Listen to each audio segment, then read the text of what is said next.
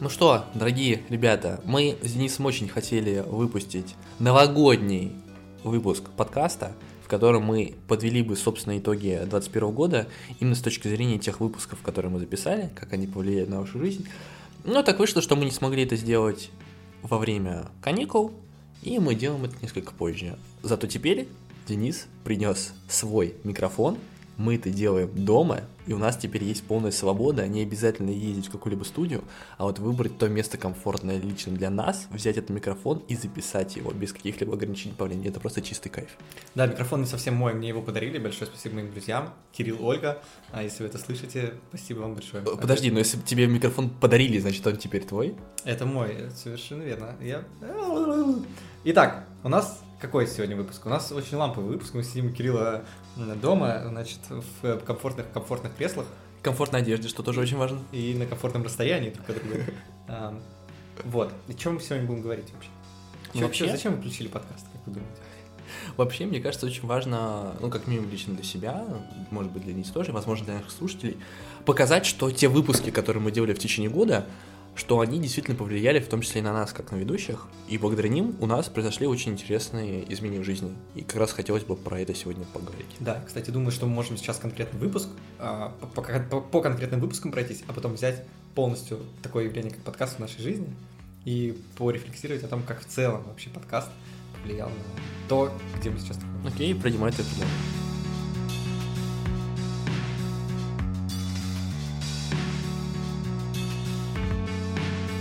Давай тогда начнем с а, выпусков. Первый Хорошо. выпуск. А, мы, будем честны, мы немножко прорепетировали, прогулялись по улице а, в течение получаса, пол, получаса, вспоминали, что у нас было. И первый выпуск у нас был с Леной Асановой. Да. И выпуск был про сторителлинг. Кирилл, расскажи, как это происходило. Потому что у тебя очень хорошо получилось мне рассказать это на улице. Я помню самое ощущение, когда мы с Денисом в течение недели а, думали о том, что вот появилась идея подкаста, мы как-то неделю вынашивали, увидели то, что желание за эту неделю не пропало. А, я помню, что кто-то рассказывал, что любую идею надо стараться осуществить первые там 72 часа после того, как она появилась, иначе у тебя пропадет желание. Я начал двигаться немножко в другом э, ракурсе, я начал проверять, а останется ли у меня желание реализовывать идею спустя неделю. Если осталось, значит, идея достаточно сильная, она мне эмоционально откликается, и я хочу в нее вкладываться. И вот подкаст был той самой идеей, которая оставалась настолько же интересной спустя неделю, после того, как она у меня появилась. Ну, мы начали с Денисом думать о концепции подкаста, пришли вот к идее, что вот можно сделать тип университет жизненных навыков и выбирать тех гостей и разговаривать с ними на те темы, которые обычно в университете так или иначе не затрагивались. У нас был целый список тем, и Первым мы решили начать, наверное, с Лены Асановой. Я расскажу, наверное, про себя. Мне Лена показалась таким достаточно мягким человеком, с которого, ну, будет не, не сыкотно ошибаться в каком-то смысле. В целом, мне кажется... Это подтвердилось. Да. И вы ошибались, и это оказалось не так уж и сыкотно. Я помню, что у нас, получается, этот первый выпуск про сторителлинг мы смогли записать только со второго раза, потому что, по-моему, в первый раз э, мы уже все подготовились, а, и запись перенеслась. Ну, в да, там, да, да. последний час, мне кажется, перед записью. И я помню, что я выдохнул в этот момент. Слава богу! Да, ух, этого не произойдет. Но это произошло через несколько дней, мне кажется, дня через два мы все-таки записали. И я помню, как я... У меня не у меня перестал работать ноутбук именно в этот момент, именно в этот день почему-то перед самой записью у меня перестал работать ноутбук, у меня было сложно записывать этот звук. В общем, а, техническая сторона у меня просто была отвратительная, а, мне было неудобно сидеть. Я помню, что у меня заболела спина где-то на середине записи, потому что я сел как, как успел, как смог, там, обустроил свою комнату, а, как звукозаписывающую студию.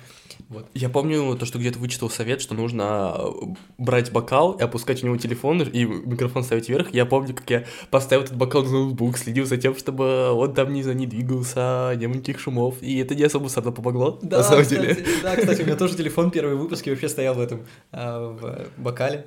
А, Еще носки пробовали надевать, я помню. Тоже хорошая тема, да. Так, ну вот, выпуск-то был про сторитейминг. А что ты вынес из, из него? Быстренько, коротко. Слушай, на самом деле, про сам сторителлинг я вынес только то, что эмо... О, эмоции, прошу прощения, истории являются какой-то неотъемлемой постоянной частью нашей жизни. То есть постоянно мы друг другу рассказываем разные истории. И речь не только про ситуации, когда мы сидим, вот как сейчас за чашкой чая, и вот рассказываем вам историю создания этого подкаста. Это еще про то, когда мы приходим на работу, да, мы рассказываем историю про свой предыдущий рабочий опыт. Это когда мы ищем партнера, и мы рассказываем историю о себе, чтобы дать человеку представление, что ты за человек, насколько с тобой комфортно, приятно. А это большое количество аспектов нашей жизни, так или иначе связано с историями. Да, я на самом деле, я помню, что для себя вынес, во-первых, то, что есть некий алгоритм, как создавать интересную историю. А, если брать какой-то большой алгоритм, то это ну, путь героя вот, Кэмпбелла, по-моему, разбирали. А, а второй момент, ну, можно попроще, просто то, то что должна быть драма, а, должны быть какие-то барьеры на пути героя. Ну, препятствия, да, которые он преодолевает. Да, и то, что, в принципе, уже это делает историю интересной. Да. Вот. Ну и в целом я э, э, ознакомился с тем, что есть отдельный под навык или навык а, умения рассказывать истории, это было для меня тоже само по себе это было уже открытие. Ну, лично для меня, на самом деле, больше каких-то изменений привнесла не сама тема, может быть, а то, какие эмоции, ощущения окружали сам выпуск. Я помню, что мы с Денисом, но со стороны были похожи на двух таких запуганных немножко кроликов, а Леда была удавом, который пришел. Э, это не было в реальности именно так, это были наши ощущения. Да, это, это было интересно, что в течение подкаста мы замечали, что вот с каждым новым выпуском мы чувствовали себя куда более раскрепощеннее и свободнее. Да, я помню, что э, как только мне нужно было что-то говорить в микрофон, мой голос сразу понижался вот так. Я говорил просто... Как вы слушали, э, если, есть, если здесь есть слушатели, которые были с нами с нашего первого выпуска, Ребята, Огромный вам поклон, спасибо, респект да. просто. Спасибо. Я надеюсь, вы, вы чувствуете прогресс в моем голосе. Он стал, надеюсь, более поставленным. Второй выпуск. У нас был с Пашей Хигаем. Да, про нетворкинг мы рассказывали. Да, все разговаривали. Ну, для меня этот выпуск был больше о том, что в моем окружении есть человек, который причастен ко многим классным вещам моей жизни. И мне захотелось с ним чуть глубже обсудить ту тему, которая, которую он, по сути, пропагандирует массы. Ну, то есть, если вдруг вы не смотрели, не, не, вы точно не смотрели, но если вдруг вы не слушали наш выпуск, вы можете открыть э, второй выпуск про нетворкинг и послушать его. А, в общем, Паша — это человек, который, по сути, в российском э, таком сегменте стартаперства предпринимательства пропагандирует идею нетворкинга, благодаря которой, на самом деле, многие люди в моем окружении так или иначе либо улучшили свою карьеру, либо, если говорить именно про стартаперов, они привлекли, например, инвестиции в свой проект и сейчас развиваются на международных рынках. Ну, то есть сама идея нетворкинга о том, что мы знакомимся не просто ради знакомства, а ради того, чтобы выстраивать какие-то долгосрочные связи, взаимополезные – и она действительно в хорошем смысле повлияла на то, как я взаимодействую с другими людьми. Потому что очень часто я это взаимодействие видел в краткосрочном каком-то сегменте. Типа, о, вот сейчас, типа, ты мне полезен, но я не рассматривал на то, что эти отношения могут длиться 5-10 лет. И типа то, что в них стоит вкладываться уже сейчас для того, чтобы вот они действительно тебе помогали такое долгое количество времени. Я смотрю на отношения как на способ решения сиюминутных текущих проблем. Mm-hmm. И вот, наверное, выпуск с Пашей, он очень сильно заставил меня задуматься о роли отношений в моей жизни. Слушай, у меня просто, наверное, такие же выводы, мне почти нечего добавить. А, единственное, что я помню, что я в тот момент как раз читал книжку а, Кравцова про нетворкинг, и этот выпуск оказался, знаешь, прям очень-очень точно в тот момент, когда он был очень нужен мне. И второй момент, это я Просто я знал Пашу про то, что он выстраивает эмоциональный, эмоциональный нетворкинг, а, и мне было интересно понять, а что такое эмоциональный нетворкинг и чем он отличается от обычного. Мы это разобрали в выпуске. Я этого сейчас не буду говорить, конечно же, чтобы вы постудили и послушали этот второй выпуск. А, но такая вот затравочка. А, выпуск, правда, был интересный. Даже при, при том, что это был всего лишь наш второй записанный выпуск, уже там классно. Я помню, я тебя приглашал на один из метапов, по-моему, это было как раз до подкаста, правильно? Понимаю? Да, это было, да, да, это было до подкаста. Как тебе сам метап? Ой, а я же вообще там вообще весь в энергии потом вышел и понял, ну, вот так вот открыт, быть такими открытыми, я не был, в общем, я не был нигде, ни, в како, ни на каком мероприятии, чтобы люди были настолько открытыми просто, в принципе, к знакомству. Знаешь, там получилось проработать какие-то минимальные барьеры, в принципе, потому что мне сложно знакомиться с людьми. Uh-huh. А, вот так вот на улице где-то подойти, что привет, я Денис. А, сложновато. А там получилось это сделать просто за счет какой-то вот этой открытой атмосферы. Мне кажется, это ключевая особенность любых мероприятий, которые делает Паша и его команда, то, что ты приходишь, и даже если ты там первый раз, ты уже автоматически чувствуешь себя своим. Это прям какое-то незабываемое ощущение. Да, классно опыт. А, плюс я там на фоточке потом отметился. Ладно, поехали дальше. А, третий выпуск. Лена Рыткина. Да. Выпуск был про секс. На самом деле, заголовок был про секс, но он как-то больше про отношения да. там что-то получилось. То есть я переслушал, и я понял, что про сам секс мы говорили там, ну, очень-очень мало. Я, наверное, могу сказать про себя. У меня, наверное, главный э, вывод, который я тогда сделал, что, оказывается, секс — это не только про физические какие-то ощущения удовольствия, это в том числе и про отношения между людьми, и что сложно добиться хорошего секса без отношений. Это, наверное, какой-то главный вывод, который ты себе сделал, который впоследствии неоднократно подтвердился при изучении разных других источников. А, у меня был скорее такой вывод больше технический. Я понял, что мы наконец-то делаем подкаст. Мне кажется, вот после третьего выпуска я такой, ого, ничего себе, мы реально подкаст. разогнались, да? Темы какие-то затрагиваем, вообще ничего себе. А, вот, вот в, том, в, том, в том моменте. Наверное, да. И вот если тоже поговорить про какие-то технические а, штуки, у нас был первый факап, потому что после 25-й минуты у Лены почему-то перестала записываться э, запись на диктофон, и вы, если вдруг вам интересно, вы просто можете следить, насколько изменилось качество звука, потому что первые 25 минут был звук с ее айфона, а оставшееся время это звук, который мы вытащили из записи в зуме. И это, конечно, ужасно. Все, все интереснее, интереснее у нас затравочки, которые переводят на выпуски. А, в общем, да, если вам интересно, сходите, послушайте. Я думаю, вас хватит не, не очень надолго, конечно. Но... Так, четвертый выпуск. Да. Четвертый выпуск у нас был с Николь Шахбазян, и мы говорили про самоопределение жизни. Но на самом деле мы там частично затрагивали психологию, но основная, а, основная тема, которая вообще красной нитью проходила через э, весь этот выпуск, это, конечно, самоопределение, про то, как, э, ну, сейчас, знаешь, как-то это все вот звучит, когда найти себя, найти свой путь. Но мы там больше говорили про то, как уйти с той дороги, на самом деле, которая тебя не очень устраивает. Да. И пойти искать те дороги, которые ты реально, на которых тебе будет комфортно. Просто так вышло, что это был очень актуальный запрос для нас обоих Денисом в тот период. Да, это было очень актуально. А, Кирилл, где ты работал в тот момент?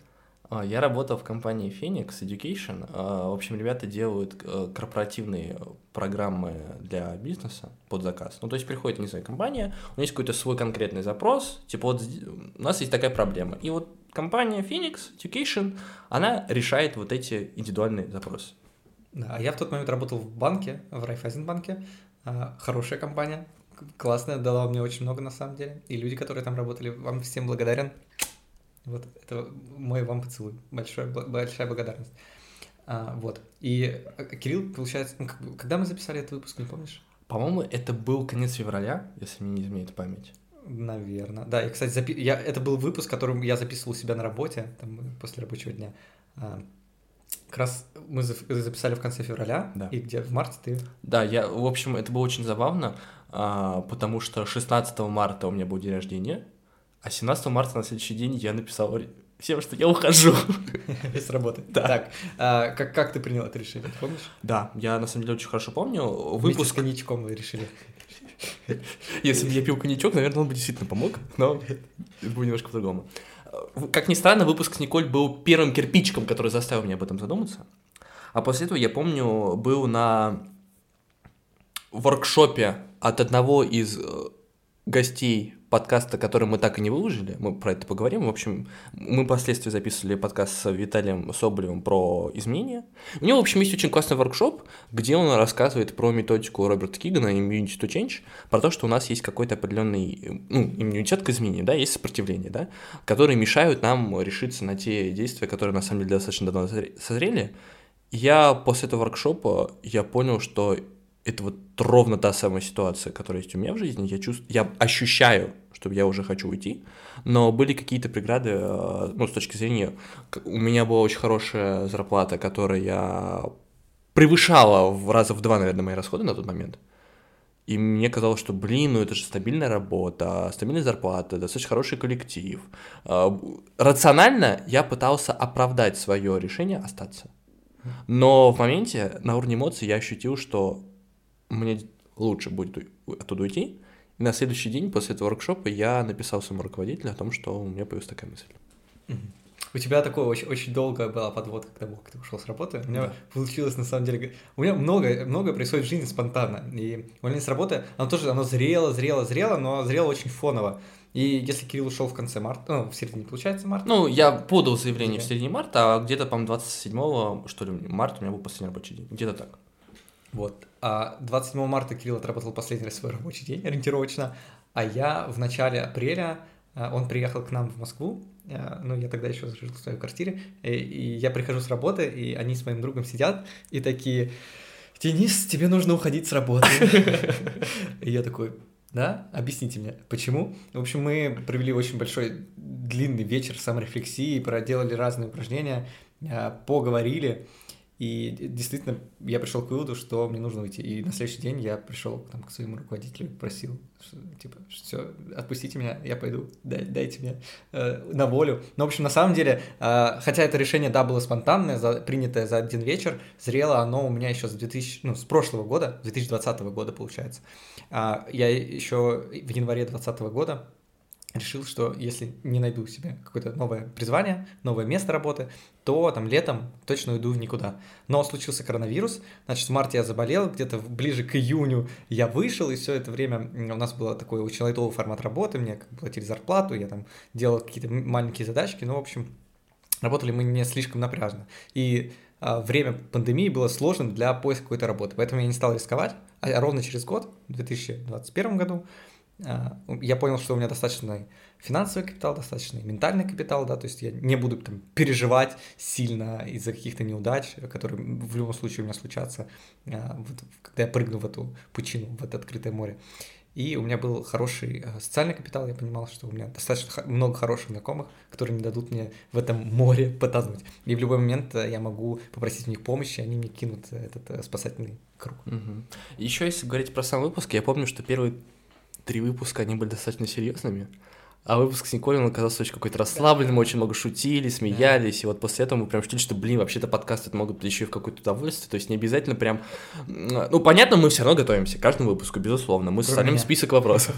У нас просто есть фишка, то, что я выбираю тему и составляю список вопросов на каких-то общих, а Денис выступает в роли человека, который первый раз э, знакомится с темой, для того, чтобы лучше э, ощутить мир слушателей, которые точно так же могут вообще первый раз слушать про какие-то темы, которые мы затрагиваем. Вот. Да, и я заметил то, что выпуск с Николь, он был первым, когда мы рас- просто расслабились. Оно пропало какое-то внутреннее напряжение. И было очень много каких-то прикольных шуточек. И у нас в итоге сама запись была на 2 часа, и мы с какой-то внутренней болью начинали резать ее, потому что, ну, ребята, ну, у нас и так выпуски там час 10, час, там, может быть, 30 иногда. Ну, уж 2 часа это был бы перебор, конечно. О, кстати, если вам интересно послушать полную запись э, этого выпуска, приходите, приходите к нам в социальные сети, пишите слово подкаст нам в директ, там, в, Телеграм, Инстаграм, где угодно. А, пишите слово Николь. Николь, да, Николь. подкаст у нас уже Да, есть другой да, да, триггер. Да, да, да. Напишите слово Николь, и мы вам вышлем полноценную запись. Там просто действительно есть очень много таких смешных, забавных моментов, которые мы вырезали, потому что, ну, да, хронометраж был очень сильно раздулся, но в моменте это создавало очень такой классный вайб. А, так, идем к следующему выпуску. Да, Какой у нас был? Пятый. пятый. С кем он был, Кирилл? Он был с Катей Гончаровой, и он был про финансы. про А, да, финансовую это грамотность. выпуск, когда меня не было. Да, так вышло, что в этот день у Дениса Была не получил... Да. Я еще не уволился к тому. Ну, как, я потом шутил, конечно, как- про то, что я уволился как раз для того, чтобы не пропускать больше запись подкаста. Да, у меня не получилось прийти. да. Какое у тебя было впечатление? У меня просто есть, я сейчас делюсь. Ну, на самом деле, я больше сам этот выпуск делал для того, чтобы вспомнить какие-то вещи, которые мы с Катей прорабатывали на ее тренинге по финансам. Ну, то есть я ходил к Кате, у нее есть свой там продукт 4D, где она как раз разбирает многие установки э, с точки зрения финансов, которые так или иначе мешают в этой сфере. И после тренинга как раз у меня доход вырос, по-моему, в полтора-два раза примерно. То есть я для себя, естественно, оцениваю как положительно. И мне захотелось просто еще раз для себя эту тему освежить, поэтому я позвал Катю, и по большей части мы проходили те же самые моменты, которые были в этом тренинге. Вот э, какое у меня было впечатление, ну, меня не было на выпуске, я, про, я, я потом его просто послушал, э, вы- вынес э, для себя интересную, несколько интересных мыслей, сейчас одной из них поделюсь, но сначала скажу про общую картинку, которая просто вот э, сопровождала этот выпуск. Нам многие написали в Apple подкастах, что это был рекламный подкаст, что мы, да, значит, рекламировали э, программу э, Кати. Да. И даже сейчас, когда Кирилл говорит, вы, вы скорее всего такие, блядь, опять реклама. да». Ну, э, самое просто... Вот я впервые ощутил, вот, знаешь, когда, когда общество не, не... Когда ты не можешь ему доказать, что, и- и- и- что это неправда. Да, нужно ли вообще И, доказывать? и нужно ли вот это доказывать? Да, то есть я такой... пф, а Меня, ну, в принципе, можете у- продолжать так считать. Меня устроит, если вы считаете, что мы до сих пор живем на деньги, которые отчисляет нам Катя в качестве роути с тех А- людей, А которые на приходят что на ее мы можем курсы. жить? Да, А да, что да, еще? да. Ну, это, единственное, это был главный наш рекламный выпуск. Да, это главный источник дохода оставшиеся 9 месяцев. Слушайте подкаст Кати Гончарова, пятый выпуск. Вообще, все предыдущие можете не слушать. Чем больше прослушаний на этом выпуске, тем дольше мы с Кириллом бездельничаем, не работаем и живем на подкасты. эти деньги. Вот так вот. Я надеюсь, вы понимаете, конечно, что это все ирония. А, Да нет, не- ну, в общем, а, вот. А инсайт, который я вынес из этого выпуска, это про то, что, в принципе, финансы начинаются с целей и с определения того, что это реально твоя цель или не, не- не твоя. Я согласен. И там был, там, пример с машиной, тебе действительно нужна машина, а для чего она тебе? И потом оказывается, что тебе не машина, в общем-то, нужна. И это было для меня таким основным инсайтом. Вот. Слушай, ты мне прям сказал, я хочу теперь сам переслушать этот выпуск. Или сходить еще раз на программу. Или записать еще раз подкаст с Катей, как вариант. Да, денег много не бывает. Ну, в общем-то, а, шестой, шестой у нас выпуск еще. был. Следующий, да. Шестой тоже был. Да. Не пропустили мы. Yes. Эх. Так, шестой выпуск. О чем? И с кем? С кем? А, с- Я помню. Я С тоже. Оли Китайной. Да, про психологию. Да, потрясающий выпуск. Э, Мне очень понравилось про э, то, как ну, типа, я очень много слышал про психологию, какие-то подкасты, там вот все, кто все записывает, но э, близко с психологией я не сталкивался. Мне было интересно, во-первых, понять, чем психолог, психиатр и психотерапевт отличаются друг от друга. А еще как же правильно называется их компания, Альтер или Альтер? Да, вот. А, Я, кстати, научился или не научился определять название компании, вы можете Узнать в самом выпуске. В самом выпуске. Вот такая вот э, подводочка. Ну, если говорить про изменения, которые были у меня благодаря выпуску, я решился пойти к психологу. Это вот правда. Ну, то есть, прошла, может быть, неделя после самого выпуска, когда я в итоге уже как раз тогда принял решение увольняться, и я понял, что, блин, мне будет очень сложно сделать весь этот переход, если у меня не будет поддержки. А Психолог – это хороший способ поддержки, и как бы это, наверное, одно из ключевых решений 2021 года, о котором я не пожалел ни разу. Я тоже был уже у психолога в этом году. Не знаю, способствовало ли это моему там сам подкаст или в принципе то, что мои знакомые тут эм, вокруг все и вся начали ходить на терапию. А, но нет, такой факт э, в моей жизни тоже есть. Седьмой. Ты так быстро решил пройти э, шестой подкаст? А Я- что еще? Давай. Слушай, ну, как мне кажется, вот на шестом подкасте я вот именно на шестом я почувствовал, что как будто мы начали подходить к этому прям профессионально. То есть я уже купил себе iPhone. А, из-за- ну, именно специально во многом ради подкастов. Ну, там еще был Clubhouse, если вдруг вы помните, там был эффект Clubhouse, что это приложение было только на, ну, на iOS. Я такой, так, ну, во-первых, мне нужен iPhone для того, чтобы быть в Clubhouse. Во-вторых, я тогда думал купить себе профессиональный микрофон, и, как оказалось, микрофон айфона, в принципе, закрывал большую часть потребностей со звуком. Ну, то есть, качество моей дорожки звуковой после того, как я купил iPhone и начал записывать на него, оно значительно выросло. И для меня этот факт уже был показателем того, что я к самим подкастам начал относиться куда серьезнее. То есть, для меня это стало дело, которое я делаю не просто так. Слушай, я не помню, стало ли это больш- большим изменением уже в качестве. Просто я помню, когда, по-моему, первые три выпуска ты записывал в одном формате на Да, своем старом да, телефоне, а да, потом ты да. начал присылать мне файлы по одному гигабайту. Это Да. очень тяжелые файлы, если кто-то не разбирается. В общем, мой компьютер кипел в тот момент, когда Кирилл мне это прислал. Ну, зато я качество, утрирую, конечно, немножко. качество звука немножечко стало лучше, ну, просто потому, что перестали быть какие-то там другие шумы. Да, правда. Но теперь дорожка Кирилла стала весить, как фильм Марвел. А, Утрирую, утрирую, правда, чтобы вам просто было интересно. Ну да. Есть тебе что-то еще добавить по шестому выпуску?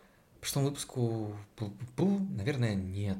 А, Я дальше помню про Wellbeing. Да. Мы разговаривали. Это был седьмой выпуск. Да, почему? У меня вот память работает в, в- в обратную сторону. Я сейчас, чем дальше, тем я пытаюсь уже больше вспоминать, и что там было. Ам, Был седьмой выпуск. Да, да. С Лидой Щербаненко. Да, Мы говорили про Wellbeing. да. И Ну, я ему не следую. Я очень много работаю. Я... Э, а, а, нет, на самом деле, наверное, что-то я точно почерпнул, потому что, наверное, да, я обратил внимание на то, что, в принципе, чтобы эффективно работать, нужно эффективно отдыхать. Ну, что, в принципе, тебе нужен отдых, чтобы была эффективная работа. Я бы так сказал, что одним из главных изменений в моей жизни после выпуска стала та мысль, что в каждой сфере можно найти ресурс, который будет поддерживать тебя в других сферах. Ну, то есть, например, если мы возьмем финансовую сферу, и у тебя есть подушка, то значит ты чувствуешь себя в определенной психологической безопасности. Если ты занимаешься физической активностью, у тебя появляется та самая энергия, которую можно тратить, не знаю, там, на работу, на другие сферы жизни. Если у тебя комфортные отношения, то точно так же ты чувствуешь себя в безопасности, ты можешь э, делать какие-то более рисковые вещи, отправляться, не знаю, в какие-то интересные проекты, инициативы, чувствуешь, что люди тебя поддержат, а не наоборот. И для меня просто сама мысль, что оказывается вот тот самый э, там баланс, колесо жизненного баланса, про которое mm-hmm. я там слышал, что действительно можно использовать другие сферы не как историю, которая отнимает твое время. Ну, то есть, блин, я занимаюсь, там, не знаю, отношениями, мне приходится отни- отнимать время от профессиональной сферы, чтобы заниматься своими отношениями. Нет. На самом деле можно сделать так, что отношения будут поддерживать твой прогресс в профессиональной сфере. Или даже ускорять. Или даже ускорять. Да. А, более комплексную обратную связь, более, более комплексное, вернее, осознание у тебя в данном после, после этого выпуска. А, парам пам пам пам пам парам пам пам нужно записать время, в которое мы вырежем эту хуйню. Я, видишь, Хватило мне на 26 секунд, минут э, Уже импровизационной речи. А, ладно, я правда по -по плохо помню. То есть я помню, а, давай так. Мне еще есть что добавить на самом деле по этому выпуску. Я помню, что почему-то именно на этом выпуске я чувствовал себя немного скованным, угу. а, я не знаю, до сих пор не определил, с чем это было связано. Не то, чтобы я прям сидел и думал все это время, э, из-за чего же я там на выпуске... Э, Следующий Щербаненко, да. чувствую себя вот таким зажатым. Да, но я помню вот какой-то такой феномен. Все, но потом как отрубило просто. Потом я был так расслаблен. Ну, на самом деле, я тоже чувствовал то, что этот выпуск, он такой... Вот прям вот чувство профессионализма здесь, оно прям как будто скакнуло. То есть я прям заметил, что вот седьмой выпуск, он там было очень мало эмоций, то есть каких-то шуток, которые, возможно, были в других выпусках. Здесь прям это была история, как будто мы прям берем такое профессиональное интервью у человека. Это вот, наверное, мои ощущения, которые были в тот момент. Может быть, из-за этого. Вот, э, я уже упомянул про то, что мне пришлось умственно напрягаться очень сильно э, в следующем выпуске. Следующий выпуск был э, про ментальную модель. Да, с Андреем Потаповым. Да, это вы, ну, как бы у нас, напоминаю, концепция, что я особо не готовлюсь к выпуску, чтобы быть как раз на, там, на уровне, господи, нет, не на уровне. Чтобы иметь такой же бэкграунд в этой теме, как и слушатели, как и вы. Как и слушатели, которые об этом ничего не слышали, да. скажем так. Вот чтобы с, этими, с этой когортой людей находиться в одной лодке. Да. И как тебе? Вот, выпуск с Андреем Потапом подсказал, что иногда нужно немножечко прочитать что-то. Просто что... хотел прочитать само понятие, да? Да, потому что пока Андрей отвечал мне на второй вопрос, э, я все еще анализировал пе- ответ первого. Да, хорошо, что у нас был там, подготовлен список вопросов, и плавность нашей беседы, она не прерывалась, а держалась на каком-то уровне хорошем. Вот. Но это прям был сложный для меня такой умственный интеллектуальный опыт, такой интеллектуальный челлендж. челлендж опыт. А выпуск не получился сейчас замечательный. Я, я, я понимаю, что э, многие там ментальные модели я использую неосознанно, а, а потом, когда им дали какое-то официальное название, им, э, знаете, как должность какую-то в моей голове присвоили, я такой, отлично, все, значит, э, я не, ну, как-то упрощаю там себе жизнь с помощью этих ментальных моделей. Или делаю какие-то более эффективные действия с помощью них. Просто один из примеров это, а, по-моему, это называется, как ты сказал? А, регрессия к среднему. Регрессия к среднему, да. Когда у тебя как-то какой-то непростой период жизни, ты понимаешь, ну я, я себе закладываю, что это означает, что через какое-то время он все равно пройдет. А на самом деле это важно понимать, хороший. это в том числе и про хорошие периоды в жизни. То есть ни периоды эйфории, ни периоды депрессии, они не постоянны. И важно понимать, что, скорее всего, все вернется в какую-то норму, какое-то вот такое среднее значение. Да. Ну, в период эйфории я бы старался об этом не думать.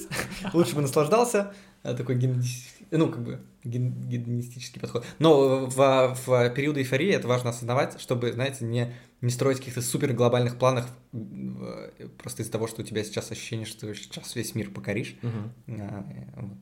И не переоценить себя. И когда мы гуляли, Денис рассказывал забавную историю про то, как он благодаря этой ментальной модели э, успокаивал себя во время приемов у стоматолога. А, да, когда я был ребенком а, и сидел в этом кресле, а, в этом чудовищном кресле а, пыток, я всегда думал, что, смотри, Денис, через два часа все будет отлично. Тебе дадут шоколада, конфеток, все будет отлично, успокойся, все нормально.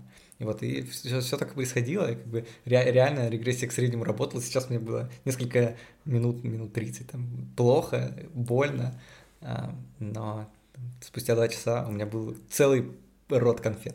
Знаешь, это очень забавный трейдинг. Пойти к психологу вылечить зубы, чтобы потом получить шоколадку. Ты оговорился и сказал к психологу вылечить зубы. Психологу вылечить зубы. Меня до сих пор давляет видео выпуск. К стоматологу, ну ладно.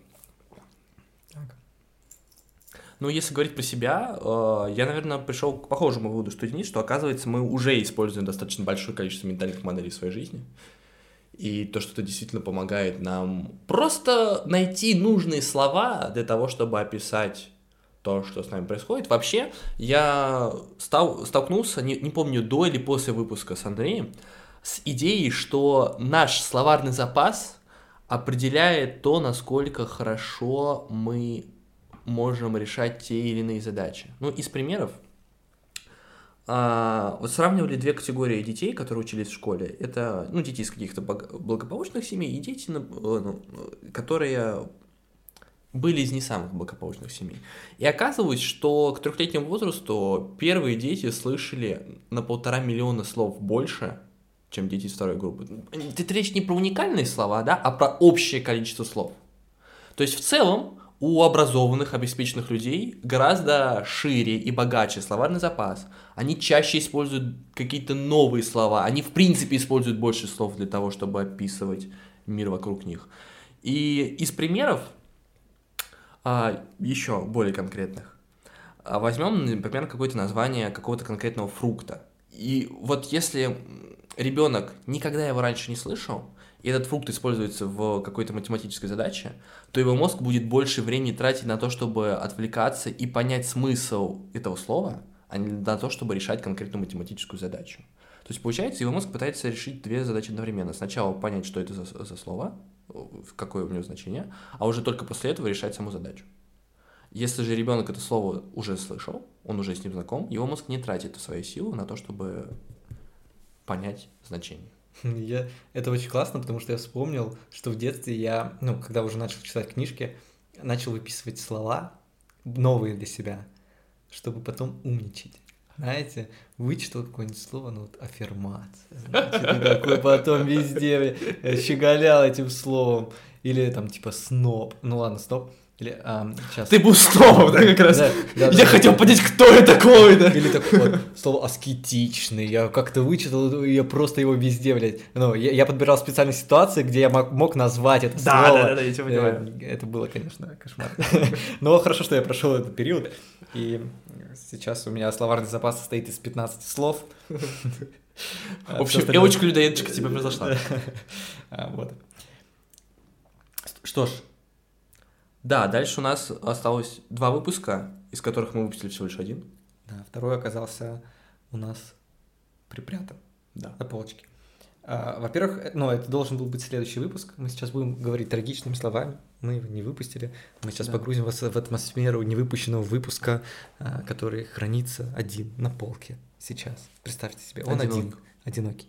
Вот, расскажи. Это был, да, подкаст с Виталием Микряковым. Ой, с Виталием Микряковым. Я знаю, кого пригласим в следующий выпуск. Не спалился. Да, это был подкаст с Виталием Соболевым. Да, про изменения.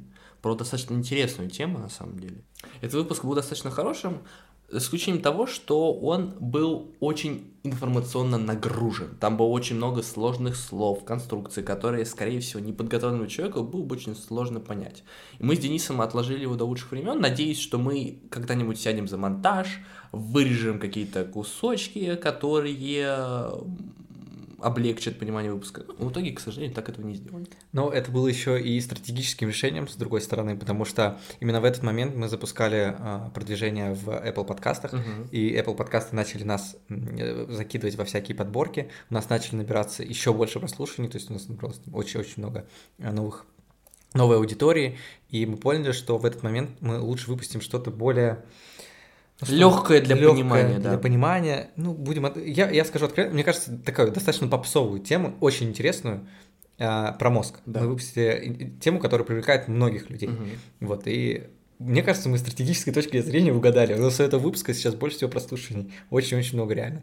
А, он прям рекордсмен у нас э, с, с большим преимуществом. Вот. Да, ну в целом, если возвращаться к тому невыпущенному выпуску, Сложно говорить про сам выпуск, потому что вы его не слышали. Да. А, ну, опять же, я думаю, что мы можем сделать бонус нашим слушателям. Ну да. И вы можете написать слово Виталий. А, или изменения. Или изменения, да. А, ну, или можете так написать. Выпустите подкаст, который вы не выпустите, или, ну, пришлите мне там записи, а то я тоже хочу послушать. В общем, но будьте готовы, что это будет. Сложноватенько. Да. Ну что, последний выпуск? Последний, девятый. Да. В первый, девятый выпуск первого сезона был с Настей Травкиной. Мы уже немножко закинули, что все-таки было про мозг, и что это оказался на текущий момент все еще самый популярный выпуск. Ох. Ну что, ну, во-первых, это было... У меня уже было на тот момент ощущение, что мы ну, как бы проделали какой-то путь. А, было очень эйфорическое состояние. Да. Ну, там мы уже, по-моему, уходили с работы как раз в это время. Уже ушли даже. А, уже ушли, наверное, да. И еще Настя была сама по себе такая, ну, есть э, такая очень яркая. Я зашел в зум, и знаешь, сидит девушка с красными, с желтыми волосами, такая «Привет!» машет мне руками. Я думаю, где я оказался? И как бы весь выпуск он сопровождался такой очень сдержанной, классной эйфорией. То есть мы там не кричали, как я сейчас, а скорее просто очень-очень Интересно, а, она рассказывала про работу мозга. Да, Ярко. я так или иначе связан все-таки с этой темой. Ну, может быть, не со стороны нейробиологии, как большинство текстов у нас скорее больше чуть именно с когнитивной психологией, именно с точки зрения процессов познания, памяти, мышления. Я так или иначе эти знания использую в своей образовательной практике. И мы как раз захотелось с Настей в том числе поговорить именно про мозг с точки зрения нейробиологии. И если вдруг вы не знаете, Настя работает редактором в «Ноже», и она была редактором моих статей, которые выпускал там, и поэтому мне было в том числе интересно поговорить именно с ней на эту тему, потому что я работаю, ну, у меня был опыт работы с ней как с редактором, я вижу, насколько она очень тщательно, скрупулезно подходит к работе над материалом, и поэтому я был уверен, что сам выпуск получится достаточно интересным.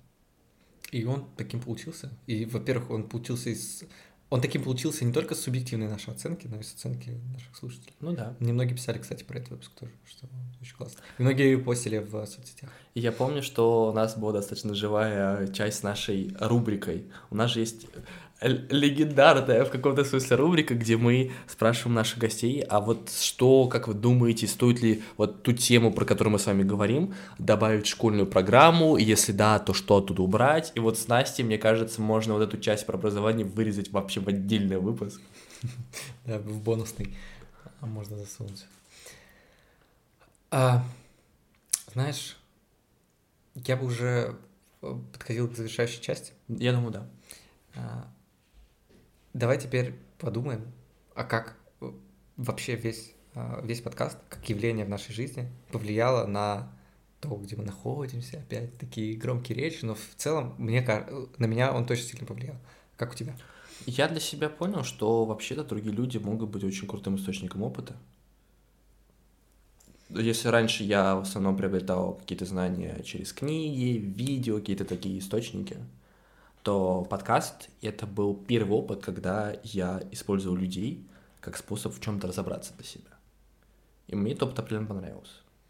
А мне опыт под... с подкастом понравился в первую очередь потому, что это был прям первый проект, который мы реально реализовали. Вот мы взяли, а, мы быстро проверили идею, начали начали делать сразу. Ну просто. У нас было просто настолько много факапов на старте. Типа, причем самое главное, ну во всяком случае, я про себя скажу, я прям очень много планировал, такой, так, вот надо сделать вот это, все правильно. В итоге ни хрена не получилось избежать этих самых типичных ошибок.